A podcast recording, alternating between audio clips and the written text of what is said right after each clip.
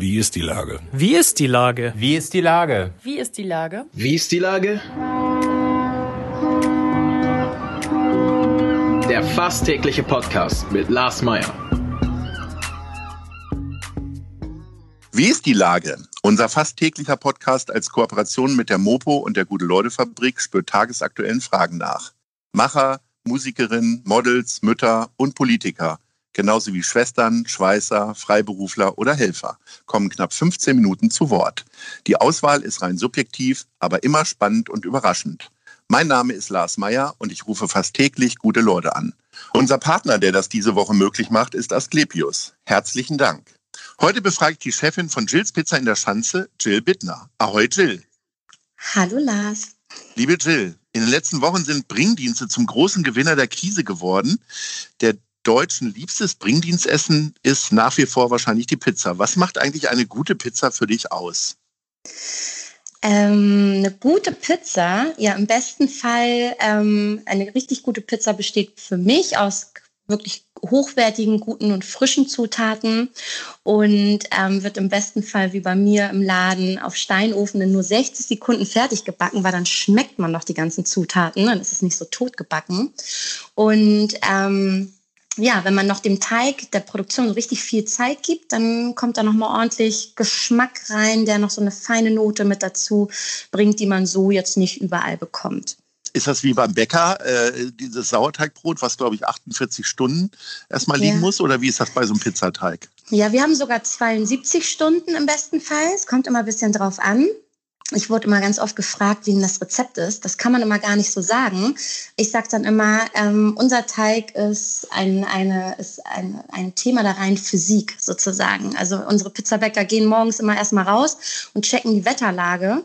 Und äh, je nach Feuchtigkeit und Temperatur wird dann entsprechend äh, auch das Rezept angepasst. Echt?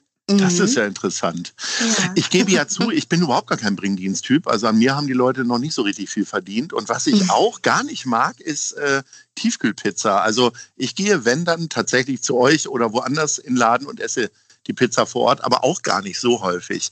Was hältst ja. du denn von Tiefkühlpizza? Ähm, naja, man hat natürlich immer den besten Geschmack vor Ort. Ähm, mhm. Das definitiv, da bin ich komplett bei dir. Und äh, es wäre auch immer meine erste Wahl. Aber jetzt gerade so in diesem letzten Jahr kann man ja tatsächlich leider schon sagen, besteht ja nicht immer oder bestand nicht immer die Situation und Möglichkeit vor Ort zu verzehren.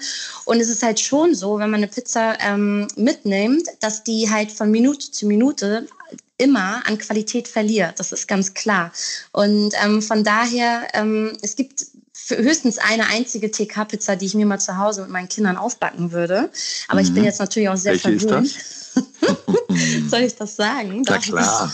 Ja, du darfst das, das sagen. Ist, das ist tatsächlich von Restaurante die vegetarische Variante. Die wird dann immer noch so ein bisschen gepimpt. Meine Kinder lieben es. Mhm. Aber ähm, ja, ich würde immer die Pizza vor Ort im Restaurant vorziehen oder selbst im Garten gebacken. Da gibt es ja mittlerweile auch schon tolle Möglichkeiten habe ich auch festgestellt, weil wir jetzt immer so ein Pizza-Kit-Paket anbieten, wo die Leute dann selbst ihre Pizza zu Hause backen können mit unseren Zutaten, unserem Teig und das Feedback ist sensationell. Und ja, das, das habt ihr aber, das ist quasi ein Krisenprodukt sozusagen, ne? Dieses Pizza-Kit. Ja, es war, es war so ein ähm, eher so ein Silvesterprodukt. Also den Leuten einfach mal was Neues anbieten und so. Und Fondue kann irgendwie jeder und Raclette sowieso. Und dachten wir, hey, mach doch einfach mal eine Pizza selber. Und das wurde auch mega gut angenommen. So gut, dass wir es dann halt tatsächlich in unserem Webshop fest aufgenommen haben und es auch nach wie vor gerne bestellt wird. Meine nächste Frage wäre tatsächlich gewesen, wie geht ihr denn jetzt gerade mit der Situation um? Also ihr seid ja so ein bisschen unsere Kantine hier in der Schanze, deswegen kenne ich so ein bisschen die Situation, wie es ja. in der Schanze ist. Aber wie erlebst du es denn und mit wie viel Optimismus und Kreativität seid ihr denn da jetzt rangegangen? Also Pizzaset machen wir schon mal einen Haken hinter. Was habt ja. ihr sonst so gemacht? Also ich finde die Kreativität, ähm, na, wie du schon gesagt hast, also mit Pizza haben wir natürlich großes Glück gehabt in dieser Situation als Gastronomen. Ähm, äh, da ins Delivery-Geschäft sozusagen einsteigen zu können. Ähm, es war für uns natürlich auch super neu, ist auch immer noch, ehrlich gesagt. Das ist eine riesen, riesen Herausforderung, ohne irgendein besonderem System ähm, auf, dem, auf dem Computer, äh, das alles zu organisieren, die Touren zu planen, die Fahrer zu organisieren. Und ähm, das ist tatsächlich alles nur möglich, weil ich ein sensationelles Team habe. Also es ist einfach so. Und für die stehe ich auch jeden Tag, sieben Tage die Woche sehr gern, jeden Morgen auf und renne wie ein Hamster am Laufrad ins Nirgendwo. So ein richtiges ähm, Ende hat man ja aktuell jetzt in diesem Moment noch nicht in Sicht. Aber ähm, die Motivation durch das Team und die Energie und auch die Flexibilität, also ich meine, das ist ja auch nicht jedermanns Sache. Ähm, vom, vom Barista dann irgendwie ähm, Pizzabote zu werden sozusagen.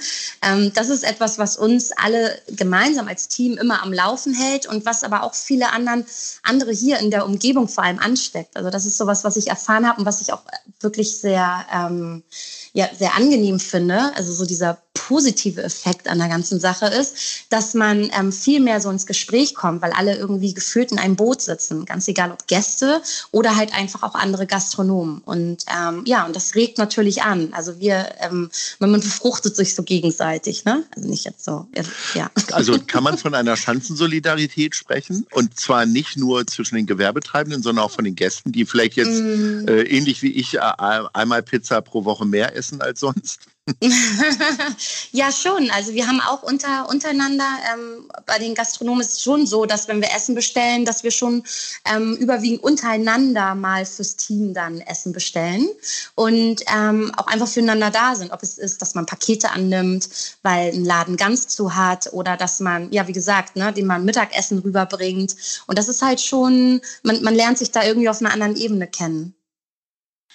Der Sternekoch äh, Kevin Fehling hat mir im äh, Gespräch erzählt, dass er äh, die Zeit vor allen Dingen nutzt, um Rezepte auszuprobieren und neue Gerichte zu kreieren. Jetzt ist das wahrscheinlich bei ihm etwas aufwendiger, aber bist du auch tatsächlich mit deinen Köchen äh, immer wieder täglich in Diskussionen und probiert ihr rum oder macht ihr jetzt einfach nur, weil das mit der Pizza gerade gut läuft? Mm, also wir wir machen schon viel, also auch für die Zukunft dann, wenn wir dann irgendwann wieder aufmachen dürfen, dass wir so ein paar neue Pizzen mit reinnehmen. Ähm, aber über die letzten viereinhalb Jahre haben wir schon gemerkt, dass es so ein paar ähm, äh, ja, Bestseller sozusagen gibt, so ein paar Favoriten. Und ähm, sobald die dann mal von der Karte verschwinden, wird man auch gleich angepöbelt. und dann nehmen wir sofort wieder drauf. Also ja, never change system sozusagen, wenn es läuft. Ähm, wir haben dann halt immer so eine ähm, Special-Karte im Monat. Ähm, wo wir dann halt schon versuchen, dann auch mal so saisonale Geschichten mit draufzunehmen.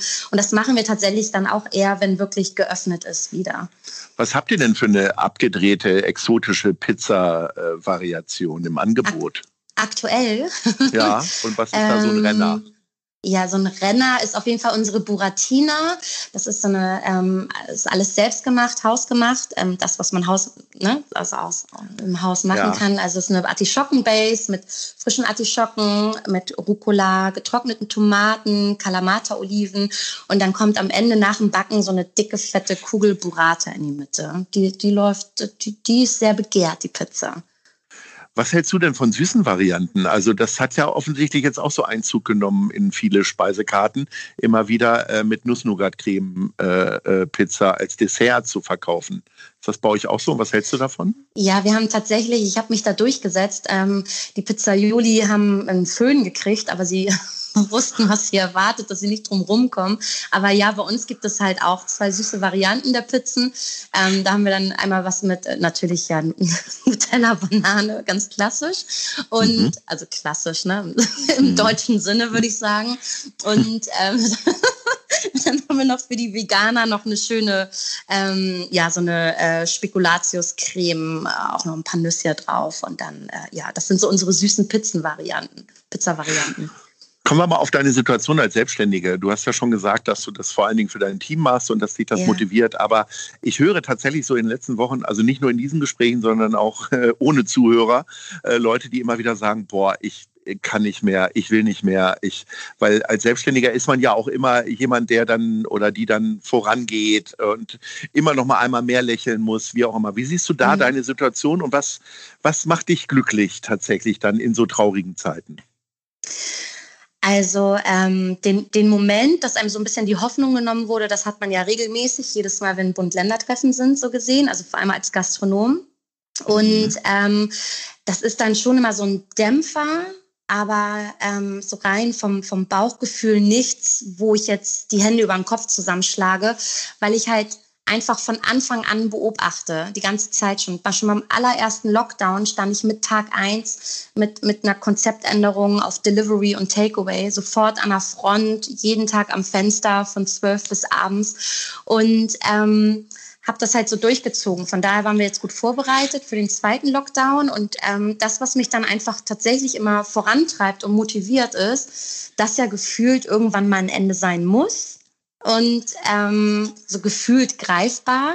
Man sieht ja, wie schnell so ein Jahr umgeht. Und es, ich, ich muss es halt immer wieder tatsächlich so sagen, es ist tatsächlich das Team, weil gerade in der Gastronomie, wenn die jetzt auf Kurzarbeit sind ähm, und man dann irgendwie eigentlich Gehälter und Zuschläge zahlt und noch Trinkgeld mit reinfließt, muss man gar nicht groß rechnen und weiß, dass da nichts bei rumkommt. Von daher ist das für mich die ähm, größte Energiequelle, jeden Tag ohne viel ähm, ja, Kopfkino, Gedankenwirrwarr, Blockaden, ähm, jeden Tag wieder aufzustehen und hier im Laden zu sein. Auch für die Gäste, die auch super dankbar sind und das auch regelmäßig zum Ausdruck bringen. Jetzt ist es ja so, dass die Restaurants, Bars und Kneipen zu wirklich riesigen Sehnsuchtsorten an, angewachsen sind in äh, jedermanns äh, ja. Träumen, sage ich mal. Ähm, Hast du auch ein bisschen Sorge, dass du, äh, dass du dem gar nicht gewappnet bist, dann dem Ansturm oder so? Oder ist das völlig verquer gedacht? Mm, nee, es ist tatsächlich so, als du eben gefragt hattest, ob wir jetzt die Zeit nutzen für neue Rezepturen. Ich nutze die Zeit tatsächlich, um genau das zu organisieren für die Zukunft. Also, dass wir wirklich ein, ein System haben, womit man halt, also ich rechne auch mit dem Ansturm, so wie im letzten Jahr. Äh, ich bin selbst halt auch ein, ein Genuss- und Gesellschaftstyp. Also ich bin auch die Erste, die irgendwo in den nächsten Laden rennen wird, um einfach mal wieder in einer Bar irgendwie, keine Ahnung, Weinchen zu zwitschern oder irgendwas Leckeres zu essen und nicht immer aus irgendwelchen Pappkartons und äh, Takeaway-Boxen. Und ähm, ich glaube, also da wird auf jeden Fall, ich bin sehr sicher, ein großer Ansturm sein. Ich mache mir nur so ein bisschen Gedanken, wie die erste Eröffnungsphase aussehen wird, ob man das überhaupt umsetzen kann, also auch vom Zeitaufwand, also gar nicht die Umsetzung an sich, sondern der Zeitaufwand pro Gast. Also wenn man jetzt so die ähm, Nachrichten verfolgt, die ich jetzt traditionell seit einem Jahr jeden Morgen erstmal eine Stunde lang glotze, kriegt man ja so ein bisschen mit so Selbsttests und dann mit Anmeldung und Pipapo. Das ist ein wahnsinniger Aufwand und ich weiß noch nicht genau. Da, da habe ich tatsächlich so ein bisschen Sorge vor, ähm, wie das in der Umsetzung aussehen soll. Aber ansonsten nutze ich die Zeit, das Konzept entsprechend so anzupassen, also das Hygienekonzept und äh, alles in, in einem, dass wir da gut vorbereitet sind. Was ist denn das Erste, was du machen wirst, wenn quasi die Sirenen wieder aufheulen und alle können alles machen, was sie wollen, äh, außer jetzt in ein Restaurant gehen? Was, was, was würdest du als erstes planen oder machen? Kann ich dir sofort sagen. Mhm. ich will mich sofort ähm, einreihen bei der Alsterperle auf das Gemäuer, mir ein Alsterwasser schnappen und Sonnenuntergang genießen, neben 100 anderen Leuten. Ich habe es immer, das ist etwas, was ich wirklich vermisse. Ich wohne da in der Nähe und der Sonnenuntergang ist da sensationell. Und selbst egal, wie viele Menschen neben einem sitzen oder hinter einem sitzen, man ist immer für sich alleine und ähm, hat, hat so den Blick so auf die Stadt lustig, ne? Will man für sich alleine sein, wenn wieder alles geht. Aber ja. das ist tatsächlich, tatsächlich so ein Moment, den ich vermisse, weil es ja jetzt einfach auch nicht möglich ist. Liebe Jill, dann wünsche ich dir und aber auch uns allen, dass wir uns alle demnächst an der Alsterperle treffen. Ja, unbedingt. Äh, weil wir es wieder können. Und äh, insofern bedanke ich mich recht herzlich äh, ja, für deine Einschätzungen, Aussagen und tollen Geschichten rund um äh, die beste Pizza in der Schanze. Also, alles danke. Gute. Bis dann. Dir auch. Danke, Tschüss. dir auch. Tschüss. Dieser Podcast ist eine Produktion der Gute-Leute-Fabrik und der Hamburger Morgenpost.